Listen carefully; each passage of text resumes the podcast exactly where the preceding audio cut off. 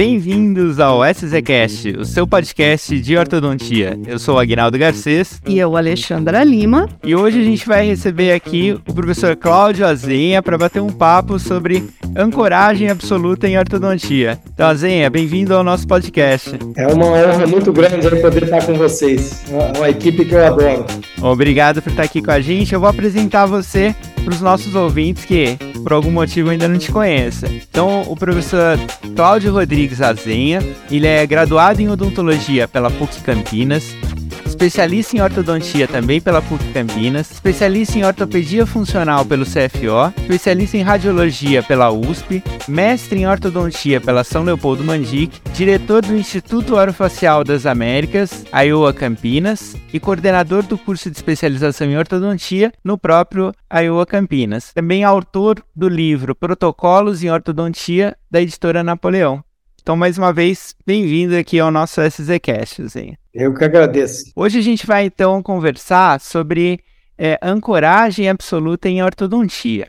Né? E o uso de mini implantes, mini placas, né, ele tem crescido bastante na ortodontia eu acho que hoje ele já foi incorporado aí a diversos protocolos. E você acha que nos dias de hoje, né, para você planejar aí os tratamentos, é possível a gente não pensar em ancoragem absoluta? O quanto essa técnica ela já está incorporada à ortodontia atual? Eu acredito que a ancoragem absoluta ela mudou a, a, a direção da ortodontia, né?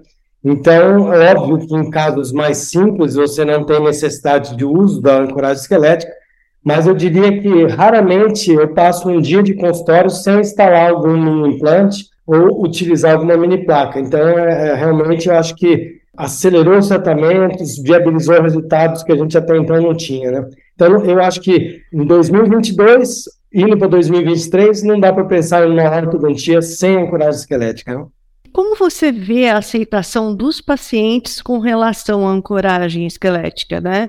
Porque o MPO, mesmo o extraalveolar, a gente faz no consultório tranquilamente, mas as mini placas demandam uma instalação e uma remoção feita por um outro profissional. Como é que está sendo encarado isso? Então, na verdade, eu acho o seguinte, que o maior paradigma está na cabeça de nós dentistas, né? Porque eu atendo pacientes que às vezes morrem de medo de qualquer procedimento, seja MPO, seja mini placa ou qualquer outro procedimento mais invasivo como extrações, mas na hora que você senta, mostra os resultados, mostra as possibilidades e faz a indicação correta, a, maior, a grande parte desses pacientes, grande parte mesmo, aceita sem grandes contestações. E eu entro assim, pacientes, eu acho que o maior problema são pacientes muito jovens, tipo pacientes de 11, 12 anos de idade que têm um medo maior. Mas se o paciente tem uma compreensão, essa aceitação ela é maior do que a gente imagina. Realmente me surpreende às vezes, inclusive é, quando o paciente está em andamento, ele, vamos dizer, feliz com os resultados, feliz com o andamento e achando que valeu muito a pena, né? Então, paradigma está mais na nossa cabeça, né? Ontem eu estava conversando com a, com a professora Sayuri, até a gente estava falando sobre isso, né? Que o paciente, às vezes, ele vem com uma ideia de tratamento, mas a partir do momento que você explica para ele, mostra as possibilidades, mostra os resultados, né? E ele entende que aquele tratamento, aquele planejamento é o melhor para ele, eu acho que fica mais fácil do paciente entender, aceitar a situação. Né? Então, acho que isso cai bem aí no uso de mini implantes, mini placas. Eu digo assim, a maior restrição ao uso das mini placas é a parte financeira, porque ela realmente demanda um custo maior, porque tem instalação, tem remoção, e nem todo paciente realmente tem condições de estar tá utilizando, né? E também, assim, o, como é que o, o ortodontista hoje ele está encarando o, o, uso desse sistema de ancoragem, né? Porque é, eu ainda sou de uma época, né, que o ortodontista fazia ortodontia. Então, fazer uma cirurgia para instalar aí um, um, mini implante já era uma coisa de, de outro mundo, né? Tinha que chamar para um periodontista. E as mini placas, então, aí um, um, cirurgião. Hoje em dia, o ortodontista já faz a instalação ou ele ainda encaminha esses casos? Como é que você está vendo isso? É, então, os mini implantes, eu diria que cada vez mais os ortodontistas também estão perdendo esse medo, quebrando esse paradigma e fazendo a instalação. Agora, as mini placas, elas dependem ainda eh, totalmente de pessoas que têm uma habilidade cirúrgica maior. Então, eu digo sim que, para mim, os melhores instaladores de mini placas são os periodontistas, porque a mini placa ela depende muito do cuidado com o tecido mole, e os periodontistas são os melhores a, a, a cuidar do tecido mole. Então, a mini placa a gente demanda. Eu tenho colegas ortodontistas que instalam suas mini placas, mas esses é, mesmos colegas são, também fazem implante, fazem outros tipos de cirurgia. Então, agora, quando o cara é só ortodontista, ele não instala mini placa. E a, o implante, eu diria que tem, tem o dentista que instala os implantes interradiculares, palatinos, mas ainda tem muito medo de instalar os implantes extravelares, né?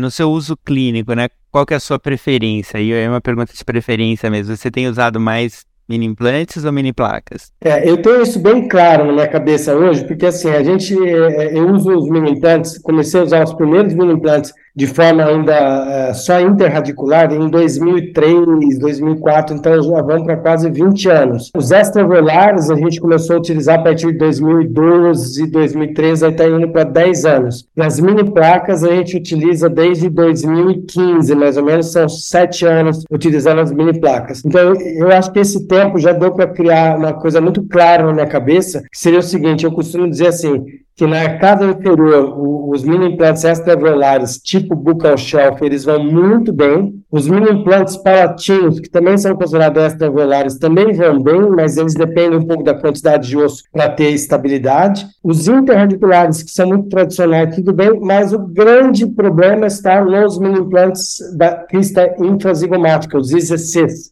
e aí a minha preferência é totalmente por mini placas. Então, se eu tenho que fazer uma mecânica de distalização superior ou intrusão, se eu puder, a escolha vai ser mini placa.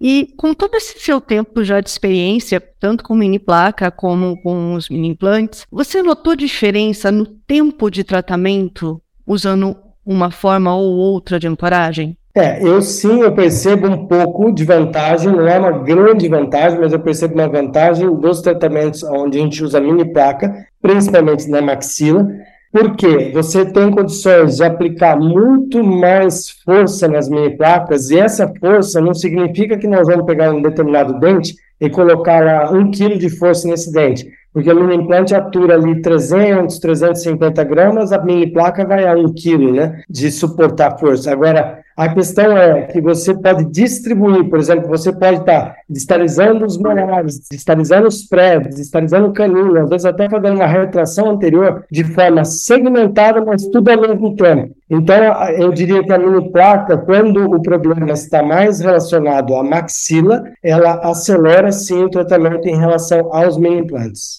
Porque ela te dá uma versatilidade maior, né? Mais mecânicas ao mesmo tempo. Exatamente. E mais o fato de ter menos intercorrência de perda, né? Então, quando você tem implantes, com o passar do, do, tempo do tratamento, às vezes eles afrouxam, e ao afrouxar, a gente perde um pouco de tempo no tratamento, porque tem que mudar de posição e tudo mais, né? O que eu noto também nos mini implantes é que nós temos uma uma, principalmente nos da maxila, uma inflamação ao redor no mini implante que te faz perder esse mini implante.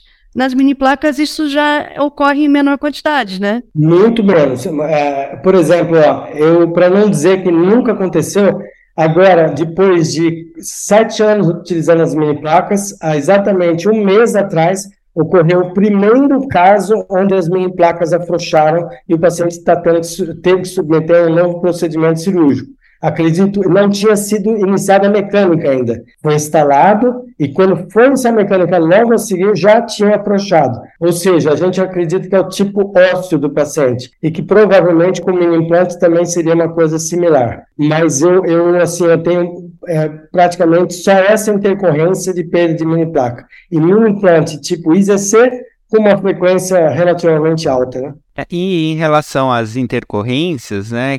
Quais intercorrências o, o ortodontista pode se deparar aí durante o, o seu tratamento? Qual que é a, a porcentagem de ocorrência né, dessas intercorrências e, e como orientar o paciente para minimizar isso? É, vamos lá. Quando a gente fala dos mini implantes, Eu diria que é, na mandíbula, buccal shelf, a maior das intercorrências é quando você é obrigado a jogar esse mini implante a partir da metade do segundo molar para trás, que é onde você às vezes encontra osso. Então, que ali pega uma área de bochecha e com frequência machuca a bochecha do paciente. E a gente tem que pôr resina flow, tem que pôr alguma borrachinha no mini implante, ajudar a proteger. E mesmo assim, ele vai ter que, vamos dizer, acostumar com aquela situação. Agora, na, na maxila, é, no, no extraovular, no IZC, é, a gente já na instalação, a gente já desconfia se nós vamos ter problema ou não. Por quê? Quando você tem um bom redor do ósseo na vestibular dos dentes, você coloca em região de gengiva inserida e aquele mini vai ter um desempenho bom, vai ficar muito saudável, sem nenhum problema.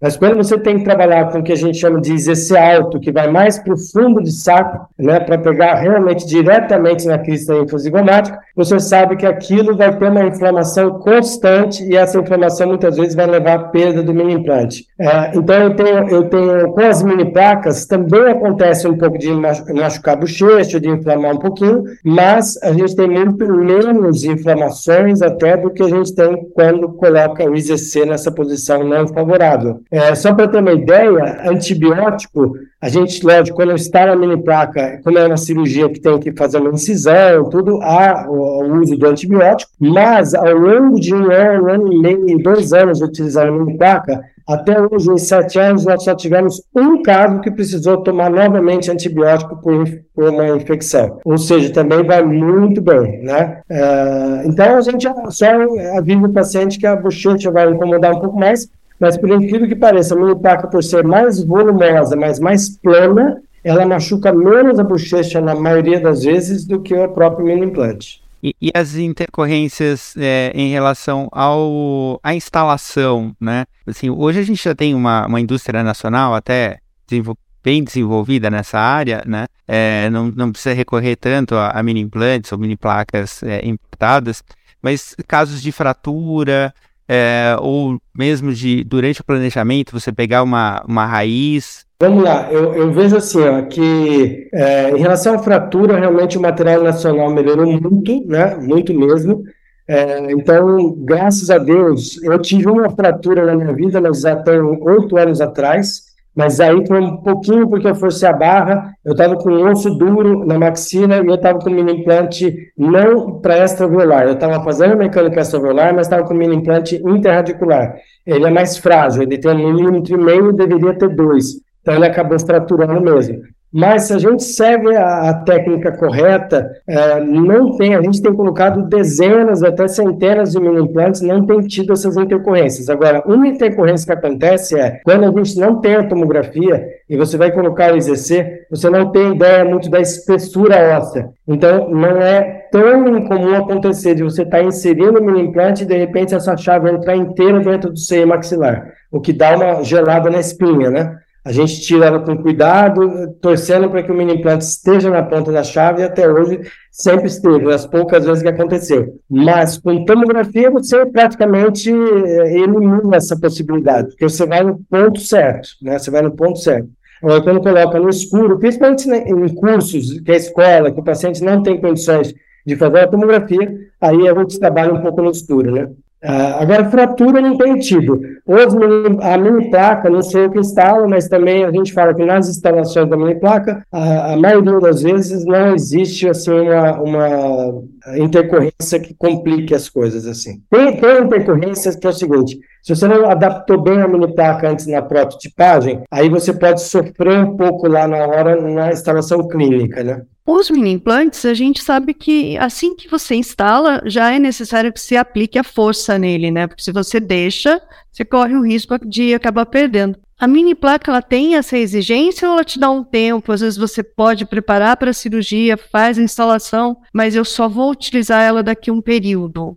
Eu posso fazer isso? Pode fazer isso. A gente, em geral, a gente está na militar, que muitas vezes no mesmo momento que terminou a cirurgia, já vem da, da, da do, do, cirurgião, do, no caso da, da, minha própria clínica, e aí eu já faço a ativação na mesma hora. Mas existem vezes que eu não estou na clínica, nada, e aí só depois de 10, 15 dias, quando eu venho para tirar os pontos, aí que eu vou ativar. Então, eu já tenho 15 dias da instalação. Então, não há nenhum tipo de restrição, não. Eu vejo também, eu vejo também o seguinte, no mini implante, é, depende da área. Por exemplo, se você falar de um buccal shelf, eu não vejo essa necessidade de aplicação imediata de força. Eu, às vezes, no buccal shelf, eu não faço aplicação para deixar o paciente aprender a higienizar, não tem nada para atrapalhar a higienização. Nos EC, nos interradiculares, eu já prefiro colocar essa, essa ativação no mesmo momento. Né? Retomando um pouquinho o que você falou do uso da, da tomografia, né? hoje com as tomografias, com a prototipagem, né? você isso auxilia bastante no planejamento né? e facilita muito o, o dentista a fazer uma instalação segura. Né? Mas nos casos em que o paciente então não tem o recurso ou que o dentista está numa região em que ele não tem como é que você vê isso? Como o dentista tem que planejar para ter ou não essa tomografia e o que fazer quando não tem acesso a ela? É, vamos lá. Um, um, primeiro mito é o seguinte: né? a tomografia hoje, a gente pergunta para o paciente assim: você tem um convênio médico? E se ele tem um convênio médico, a gente pede pelo convênio médico, tudo bem, que é uma tomografia helicoidal, que não é, não é a Conibin, que seria uma radiação um pouco menor, mas eu já conversei com vários médicos, né? essa radiação não é nada exagerada, e aí a gente já aproveita já pede uma tomografia da face, porque a gente já olha as ATMs tridimensionalmente, vê se já tem algum tipo de desgaste que preocupe, posicionamento já tem que preocupe, já dá uma varredura em todos os dentes, porque eu já descobri lesões, por exemplo, em dente que eu ia colocar o aparelho e estava tudo bem, o paciente não tinha dor, não tinha nada, e fazendo a varredura, descobri uma, uma inflamação no canino e o dente estava cruzado. Eu imagino que se eu tivesse iniciado o tratamento e esse dente ou sofreu esse escurecimento ou alguma outra sintoma, o paciente poderia falar, não, foi o teu aparelho que causou isso. E na verdade a lesão estava lá e era impossível de ver na panorâmica, essa lesão. Talvez uma pedra apical, né? Então, o que que acontece? A gente acaba usando a tomografia para dar essa, esse panorama geral, para ver a espessura de osso, para mecânica, para ver tudo, e aí a gente aproveita para olhar essa, esse osso para eh, fazer os mini implantes, as mini placas e tudo mais. Aí, então, é, é, a maioria dos dentistas que eu converso não sabe que nós, dentistas, podemos solicitar essa tomografia para os convênios médicos, Unimed, Bradesco, Sul América, qualquer deles, e eles não contestam, eles, uh, o convênio autoriza, num, pedido normal de receituário, eles autorizam o paciente a fazer. Então, isso já abre uma possibilidade de muitos pacientes que têm convênio poder fazer a tomografia, e aí não tem muito por que não fazer, na minha opinião. Então, a partir de 14, 15 anos de idade, eu indico para todo paciente que tem um convênio fazer a tomografia, independente se vai ter mini implante ou mini placa. Agora, é óbvio que existe outros pacientes que não têm convênio, existe Existem os dentistas que estão numa cidade, às vezes, que não tem a facilidade de ter a tomografia. E aí eu falo assim, bom, vamos voltar para aquela época que as coisas eram feitas no escuro, totalmente no escuro, aonde assim, o interradicular na radiografia periapical resolve, mas os extravolares, na mandíbula, você na palpação percebe o osso, claramente, na mandíbula. Na maxila, é absolutamente na base do chute. Você, a não ser que você tenha um rebordo ósseo muito bom. Mas outro dia eu peguei um paciente de rebordo ósseo bem espesso, não fiz a tomografia, porque eu não preciso de tomografia no rebordo dessa espessura, e a hora que eu comecei a inserir meu implante entrou inteiro dentro do seio maxilar. Aí eu pedi a tomografia pós-intercorrência, é, e o seio maxilar, ele descia e invaginava na, na face vestibular todo do osso, coisa que eu nunca tinha visto descer dessa forma o seio maxilar. Então eu falo, puxa, se eu tinha sido na tomografia, eu não teria tentado colocar o meu implante ali, né? Então, assim, aí vai no escuro. Então, acontece como eu vejo alguns colegas falando, não, tentei uma, tentei duas, tentei três, e aí o que que acontece? O, o dentista vai desanimando e o paciente vai desanimando mais ainda. Né? É, eu acho que hoje os convênios já aceitaram, né? Que o dentista pode pedir. Antigamente a gente tinha que brigar, recorrer ao convênio. Eu acho que hoje, tendo a possibilidade, facilita muito e, e os convênios já estão aceitando. Então tem que, tem que solicitar mesmo, né? Agora, uma mini placa você não arrisca sem uma tomografia. Não vale a pena, sabe por não quê? Não vale. Vale a pena. Por que, que não vale a pena? É, primeiro que você precisa saber bem a, a área onde você vai colocar. Né? Segundo, que você faz a prototipagem, a impressão é, do, em, em, acrílico ali, do, em resina, da maxila ou da mandíbula. E nisso, o cirurgião ele faz a dobragem da mini placa já nessa prototipagem, para que ele diminua o tempo cirúrgico. Quando a gente fala, olha, não precisa tomar antibiótico depois de uma segunda vez, tem quase intercorrência, tudo isso em função desse preparo na prototipagem. Por quê? Ele já sabe aonde ele vai dobrar, ele já sabe onde ele vai fazer a incisão do paciente, e ele, inclusive, faz o seguinte: ele faz essa dobragem e ele tira hoje uma foto com o celular te manda pelo WhatsApp dizendo assim: ó, esse vai ser o posicionamento, tá bom para você aqui? Você já discutiu antes com ele: olha, quero para intrusão, quero para distalização, quero incluir 5 milímetros, 4 milímetros, 3 milímetros. Você já discutiu com ele, mas baseado nisso, ele faz a dobragem, põe no, no, no modelo ali é, prototipado, tira uma foto, te encaminha e fala: tá, essa posição está ok? E você libera e fala: tá ok. Então, eu, eu, eu não me lembro assim, já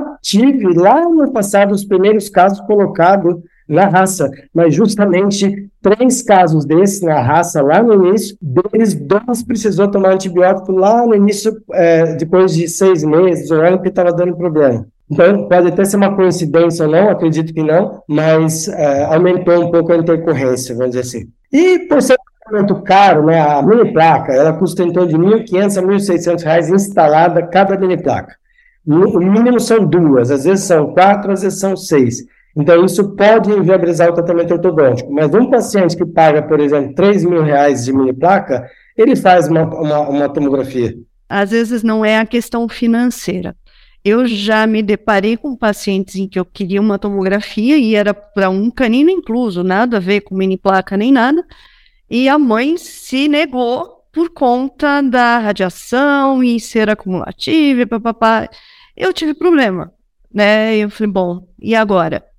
Provavelmente também pode se deparar com isso. Com certeza. Agora, é, eu recentemente foi até interessante que eu fui pedir uma tomografia e eu, aí eu, eu, eu, até falei de pedir a Conivin numa paciente de 12 anos de idade, o pai e a mãe médicos, um, um, a mãe radiologista e o pai acho que cirurgião geral. E aí eu falei para a mãe, olha, a gente seria bom fazer uma tomografia, porque eu achei que ela tinha uma simetria, menina tudo mais. É, por ela ter 12 anos, eu acho que é melhor fazer colibim, porque a radiação da colibim está cada dia diminuindo mais essa diferença, mas ela ainda está em torno de 10 vezes menos radiação na colibim do que na, na helicoidal da médica, tomografia médica, né? E aí eu comentei com ela, ela virou e falou assim, imagina, ela vai fazer a médica sem problema. Ela falou assim, é, você está falando com médico, você está falando com radiologista. Isso não é, isso é um paradigma que, que, pelo amor de Deus, até me surpreendeu um pouco, o jeito que eu imaginei assim, a filha dela, 12 anos, que ela iria assumir uma posição, não, vamos com cuidado, né? Agora, é,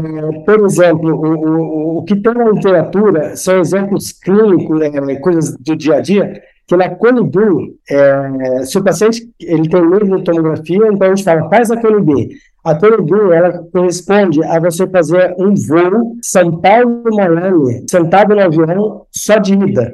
Uma tarde de sol sem protetor solar. Então eu falo isso para o paciente, falo, olha, a hora que você pega e vai para Disney ou vai para qualquer lugar, vai de avião, aí você já está tendo uma radiação que é, que é isso, entendeu? E você não liga. Agora, um dia na vida você pode esquecer de passar um protetor. Você não vai ter um câncer por um dia que você esqueceu. Você não pode ficar tomando sol todos os dias sem, sem protetor. Então, eu tento trazer para exemplos do dia a dia e daí torna uma coisa mais palpável. E só para completar, essa semana eu tive um caso que a, a, o, o, paciente tinha feito uma tomografia no médico otorrino para ver seios da face e agora ele tinha os sidos numa posição que me preocupava. Então eu falei para a mãe, olha, é melhor fazer uma tomografia para extração dos sidos. E a mãe não se conformava, porque ela falava assim, não é possível, porque ele fez uma tomografia faz um ano atrás, vai ter que fazer outra agora tal. Ela falou, tente usar essa tomografia do médico otorrino. Aí eu fui ver, era só seios da face, quer dizer, nem passava perto do siso para ver o siso, né? E eu falei, olha, tudo bem, eu falei assim, se você quiser, a pessoa vai entrar nessa extração do siso totalmente no escuro em relação à possível fratura que esse dente vai sofrer, e, e aí vai descobrir na hora, né? e aí vai ter que se virar na hora. Agora, se você souber que tem um problema, você já, às vezes, acessa já de maneira diferente. E realmente, ela, ela acabou que ela topou fazer, ela insistiu em não fazer, mas acabou topando fazer. E a hora que ela fez, eu fui examinar a radiografia e realmente a panorâmica me trazia uma dúvida, por quê? Porque eu não via direito essa raiz E eu falei, se eu não estou vendo direito, é porque deve ter uma curvatura. E a curvatura era enorme, era quase uma curva de 90 graus. Não quer dizer que não vá fraturar na hora da cirurgia nem nada, mas é diferente você entrar numa cirurgia totalmente prevendo o que vai acontecer. Né? Então, eu acho que, de novo, é a mesma história do paradigma das mini placas em relação ao paciente. É uma questão de a gente sentar e tentar abrir a cabeça do paciente. E só para terminar esse assunto. Já aconteceu comigo, eu falei, tá bom, então eu vou fazer só um relatório onde eu vou escrever que você é, optou por não fazer a tomografia e que se tiver qualquer intercorrência, você está ciente de que foi avisada, tal, que seria melhor ter feito. E até então o paciente falou, não vou fazer, não vou fazer. Na hora que eu falei, então tá aqui o relatório, por favor, assine, o paciente, ah, não, aonde que eu posso fazer a tomografia? Você entende? Porque na hora que ele viu a, a, seriedade de você falar, então você vai assinar um relatório sobre isso. Aí ele, ah, ele me fala onde que eu vou fazer. É porque, na verdade, eles não têm noção da consequência do que a falta de um exame faz para um diagnóstico.